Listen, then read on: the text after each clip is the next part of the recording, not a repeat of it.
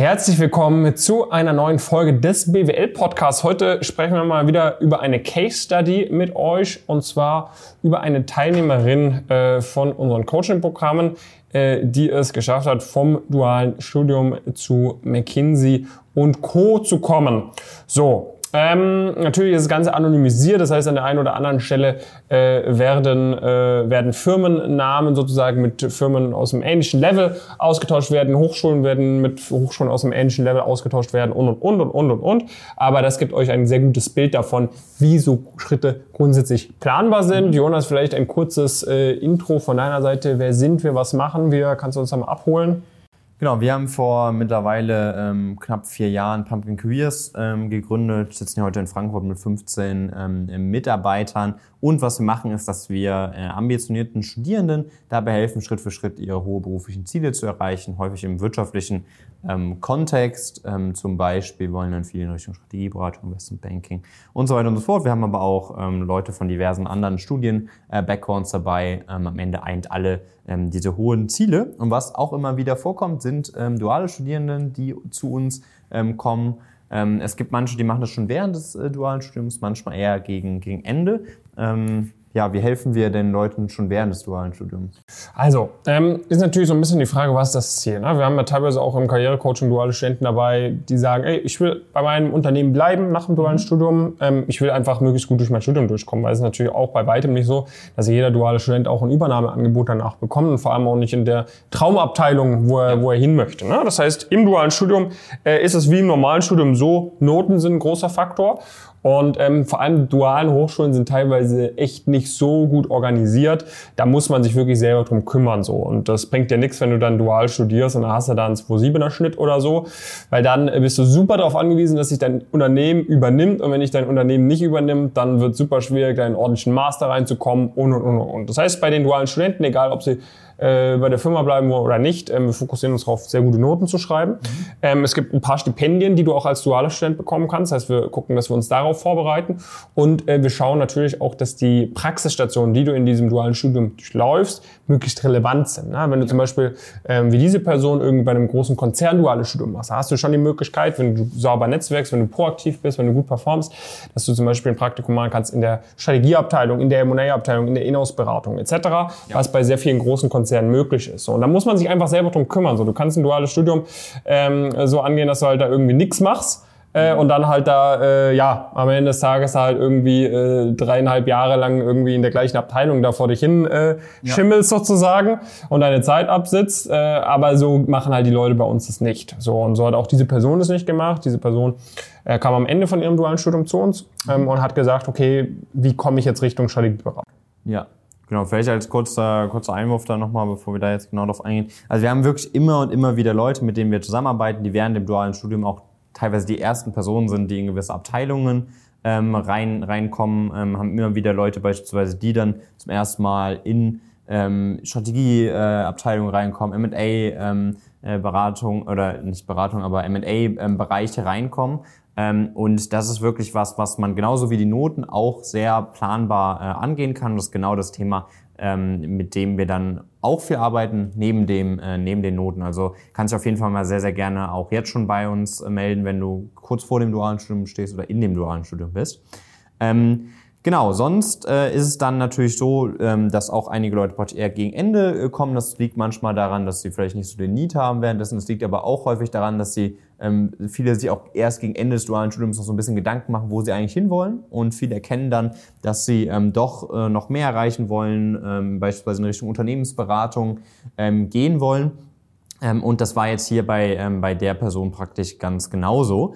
Ähm, und dann ist es so ein bisschen unterschiedlich, ähm, was man auch vorher für Erfahrungen gesammelt ähm, hat, was dann auch möglich ist ähm, direkt. Es ist ähm, natürlich so, wenn man jetzt bei einem unbekannten Unternehmen ähm, kaum äh, relevante Praxiserfahrung hat und in der Uni oder eher Hochschule typischerweise ja ähm, jetzt so mittelmäßige Leistungen äh, bringt, klar, dann hast du da keinerlei Möglichkeiten direkt ähm, zu den Top-Beratungen ähm, zu kommen. Aber ähm, es gibt äh, auch, äh, wenn man bei dem entsprechenden Unternehmen ist, ne, wenn man dann ähm, entsprechende Noten hat und idealerweise noch in entsprechenden Abteilung ist, dann hat man definitiv auch da Möglichkeiten, auch da kein Master ähm, zu machen. Und das ist was, was viele Leute gar nicht so auf dem Schirm haben.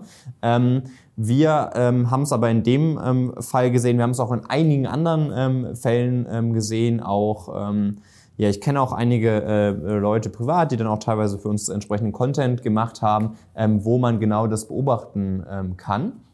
Und was braucht's äh, dafür neben diesen Grundvoraussetzungen? Naja, es braucht ein klares Gefühl dafür, was möglich ist. Typischerweise ist es dann, braucht man meistens vielleicht noch einen Zwischenschritt oder sowas in die Richtung, bevor man sich dann bei den Top-Playern bewirbt. Da ist es dann natürlich enorm, enorm wichtig. Man hat dann für drei Jahre keinerlei Interviews ähm, äh, mehr gemacht. Das unterscheidet sich natürlich für Leute, die dann immer und immer Ja, wieder. und auch ein duales Studium ist ja auch kein Interview. Ne? Also da Ja, genau. Man hat dann mal ein Assessment Center und so weiter. Das ist jetzt nicht wirklich vergleichbar. Ähm, dann, und äh, das sind dann alles Sachen, ähm, wo wir neben der gezielten Unternehmensauswahl, die, die hier wichtig ist, ähm, auch äh, ganz gezielt daran arbeiten, dass natürlich die Bewerbungsunterlagen ähm, sehr, sehr gut sind. Was gibt's da bei dualen Studierenden, die eigentlich schon viel Praxiserfahrung haben, irgendwie dann zu beachten? Ja, halt einfach, dass man halt die Praxisstation möglichst gut darstellt. Ne? Also dass man jetzt nicht einfach, also typischerweise ist es so, ähm, also im idealen Fall hast du halt verschiedene Abteilungen durchlaufen und dann stellen wir wirklich im Lebenslauf alles so dar wie, wie einzelne Praktika. Ne? Das heißt, jetzt, da steht da nicht nur eine Praxisstation irgendwie da, duales Studium bei der Continental AG oder so, sondern da steht dann wirklich und dann zwei Bullets oder so und gut ist, sondern da steht dann wirklich jede Praxisstation oder vor allem die relevanten sind aufgelistet. Man muss auch nicht alles auflisten. Ne? Also es hängt immer so ein bisschen davon ab, was hatte man durchlaufen, wo möchte man hin? Möchte man ins Investmentbanking?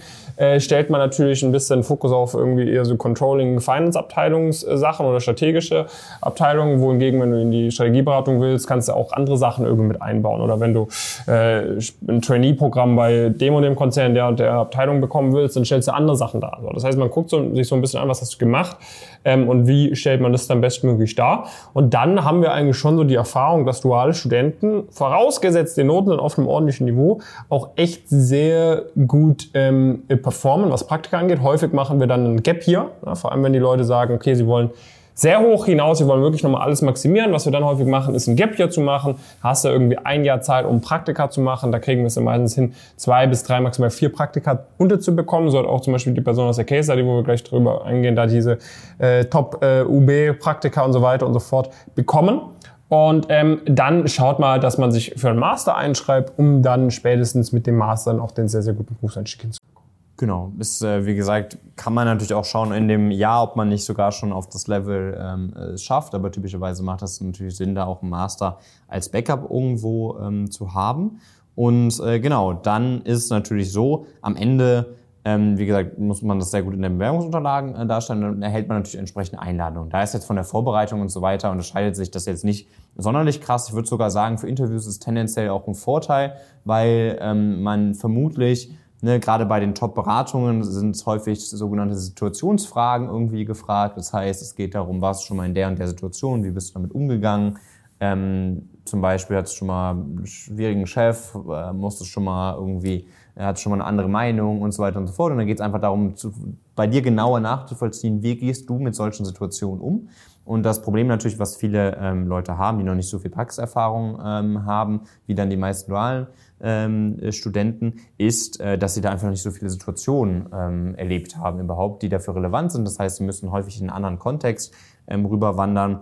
Und ähm, das hat dann hier auch sehr, sehr gut äh, funktioniert. Wir haben all diese äh, Stories, das ist was typischerweise, wo wir entsprechende Fragelisten ähm, haben und die Person hat ähm, dann, ja, wie andere Teilnehmer auch bei uns, das ähm, sehr detailliert vorbereitet und ist es dann ja insbesondere ähm, bei uns mit dem äh, Patrick äh, dann auch ähm, durchgegangen. Ähm, die Themen ähm, hat da äh, genau ähm, dann das genaues Feedback bekommen. Da nehmen wir uns e auch echt die Zeit, ähm, über alles drüber zu gehen, teilweise über mehrere Wochen, ähm, wo immer wieder Feedbackpunkte ähm, sind. Und daher muss man ja auch ganz klar sagen, ne, ähm, der, der Patrick, wie auch unsere anderen Coaches, ist jetzt mittlerweile halt keine Person, die in Anführungszeichen es nur zu McKinsey geschafft hat, sondern das ist eine Person, die hat äh, hunderte andere Leute ähm, seitdem auf dieses Level äh, gehievt. Ne? Das heißt, man hat das ganz, ganz oft gesehen, man kennt super viele ähm, Situationen, man weiß auch immer, was die entsprechenden Ergebnisse ähm, waren. Das ist ein ganz anderes Feedback-Level einfach, was du bei uns noch bekommen kannst, weil, ganz ehrlich, es kann am Ende auch einfach Glück oder Zufall gewesen sein, dass die Person es zu diesen Firmen geschafft hat. Das heißt nicht, dass sie den Interviewprozess komplett perfektioniert hat und so weiter. Das ist aber unser Anspruch und genau dieses Feedback bekommst du dann auch. Genauso ist es so, dass ähm, du bei uns praktisch ähm, sowohl jederzeit ähm, dann Case Studies üben kannst. Du hast aber auch einen riesigen Fundus an Aufnahmen ähm, aus der Vergangenheit und darüber hinaus kannst du praktisch nochmal mit anderen Leuten aus dem Coaching ähm, dich auch aufnehmen und darauf dann wiederum Feedback ähm, bekommen. Das heißt, ähm, sowohl im Personal Fit als auch im, im fachlichen Teil wirst du da wirklich richtig, richtig gut äh, vorbereitet und häufiger haben wir das sowohl auf der Unternehmensberatungs- als auch auf der Investmentbanking-Seite, dass die Vorbereitung teilweise sogar schwieriger ist als ähm, das eigentliche Interview und die Leute äh, dann wirklich super entspannt äh, in diese Interviews äh, reingehen können, weil sie genau wissen, ey, ich habe mich da jetzt wirklich richtig gut vorbereitet, habe wirklich akkurates Feedback in der Zeit bekommen und das hat dann hier auch wirklich exzellent ähm, äh, funktioniert ähm, mit diesen mit den Interviews und dann Genau, haben wir, oder hat nicht wir, aber die, die Person natürlich eine, eine Zusage bekommen. Mhm. Ähm, haben wir auch am Anfang dann, dann schon gesagt, steht ja auch im, im Titel, ähm, auf dem Level McKinsey. Und ähm, ja, wie schon gesagt, typischerweise versucht man dann trotzdem noch ein, zwei Erfahrungen ähm, zu sammeln und die Person hatte in dem Fall dann ja, Lust, nochmal in Richtung Private Equity ähm, zu gehen. Und ähm, ja, dann ist es natürlich auch da so, ähm, Private Equity ähm, ist, würde ich sagen, wieder, also typischerweise ist es eigentlich so, äh, für die ersten Praktika ist alles ein bisschen intransparent und so weiter und so fort. Man hat eine bisschen schwierige Einschätzung, was sind die Firmen und so weiter, wo kann ich mich wie bewerben. Ähm, das äh, ist bei unseren Teilnehmern nicht der Fall, aber das ist ein großer Mehrwert von uns. Dann irgendwann kennt man eigentlich die Firmen, bei denen man es bewerben kann. Also dass man sich dann bei McKinsey bewirbt, ist relativ offensichtlich. Und dann, wenn es aber zum Beispiel Richtung Private Equity geht, dann ist es eigentlich wieder ein bisschen, ähm, bisschen so wie am Anfang, weil man kennt die, die Funds häufig nicht so gut. Man kann es auch sehr viel schwieriger einschätzen. Wo hat man denn jetzt eine Möglichkeit? Und für viele ist ja dann auch sowas relevant, wie zum Beispiel, habe ich eine Möglichkeit, auch direkt bei dem Private Equity Fund einzusteigen potenziell? Mhm. Ähm, und das sind alles Sachen, die, die wissen wir dann. Ähm, das sind Sachen, wo wir auch entsprechende Listen haben, wo unsere Teilnehmer darauf zugreifen ähm, können, die dann entsprechend da in den, in den Tracks unterwegs sind. Und ähm, das hat äh, die äh, Person dann, dann auch gemacht ähm, und ähm, ja, hat sich dann wirklich beim absoluten Top-Fund äh, hier in Frankfurt ein Praktikum äh, gesichert. Ja, das ist halt so absoluter Sweet Spot so. Ne? Das heißt, du hast dann irgendwie ein Angebot von einer Top-Strategieberatung, warst mal beim Private Equity Fund und äh, das ist dann halt wirklich, äh, ne, im Vergleich zu quasi den ganzen dualen Studenten, ist das dann halt wirklich dann Next Level. Ja. So, ne? Also das ist dann wirklich so, okay, äh, das ist dann schon ähm, idealer, idealer Ausgang. So, das ist nicht immer möglich. Ne? Also manchmal, so tendenziell ist es schon so, dass es äh, dann tendenziell wenn du normal studiert hättest, es schon schnell gegangen wäre als mit einem dualen Studium. Aber in, in manchen Fällen, wie jetzt in diesem Fall, würde man wirklich sagen, ey, das duale Studium hatte ich vielleicht hat jetzt maximal ein halbes Jahr Zeit irgendwie gekostet, aber ansonsten irgendwie vor Master noch äh, Tier One Strategieberatung, Top Project Equity Fund. Mehr geht dann halt nicht so. Ne? Und äh, das ist auch so eine Sache, so das besprechen wir dann auch immer persönlich mit dir, bevor du ins Coaching kommen würdest, was wir denn da als realistisch erachten. Ne? Wenn du am Anfang vom dualen Studium bist, guck mal, so und so würden wir das angehen, ähm, so und so würden wir dich unterstützen. Wenn du jetzt in der Mitte am Ende vom dualen Studium bist, hey, da und da äh, würden wir dich sehen, perspektivisch in einem halben Jahr, in einem Jahr, in anderthalb, in zwei Jahren. Ähm, und dann kannst du halt auf unsere ganzen Erfahrungswerte zurückgreifen. Vor allem im dualen Studium ist ja schon so, man hat die Arbeitserfahrung gesammelt, man weiß, was man will, was man nicht möchte. Und ähm, äh, von dem her haben wir sehr, sehr gute Erfahrungen mit äh, Leuten aus dem dualen Studium. Das heißt, wenn du dual studierst ähm, und auch Lust hast, Karriere zu machen danach, wenn du dir alle Möglichkeiten offen halten möchtest oder eigentlich schon sehr, sehr konkret weißt, wo du hin möchtest, melde dich sehr, sehr gerne mal bei uns. Das ist eine sehr hohe Wahrscheinlichkeit, dass wir dich super mit einem unserer Programme unterstützen können. Ja, weil am Ende, wie gesagt, ich glaube, das haben wir sehr, sehr klar gemacht, kannst du da Sachen sehr, sehr klar optimieren. Ähm, und äh, der Unterschied in den Ergebnissen ist dann, ist dann sehr, sehr groß. Ich denke mal, das hat die heutige Case Study dann irgendwie auch gezeigt. Ähm, genau, kannst dich, äh, wie gesagt, sehr, sehr gerne bei uns, bei uns melden.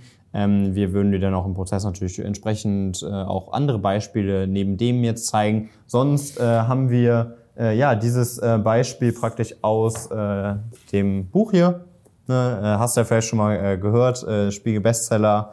Ähm, und äh, da geht es darum, praktisch genau, was ähm, eigentlich ähm, die Bereiche sind, ähm, typischerweise, wo viele Leute hinwollen, die von sich sagen, dass sie nach ganz oben ähm, wollen und dann, wie du das auch Schritt für Schritt erreichen kannst. Und das ist eine der Case Studies, die wir in diesem Buch ähm, auch, äh, ja, sag ich mal, ähnlich detailliert ähm, vorstellen. Und äh, wir danken dir dann zum Abschluss noch vielmals äh, fürs, fürs Zuhören. Melde dich sehr, sehr gerne bei uns. Dann äh, bis zum nächsten Mal. Mach's gut. Ciao.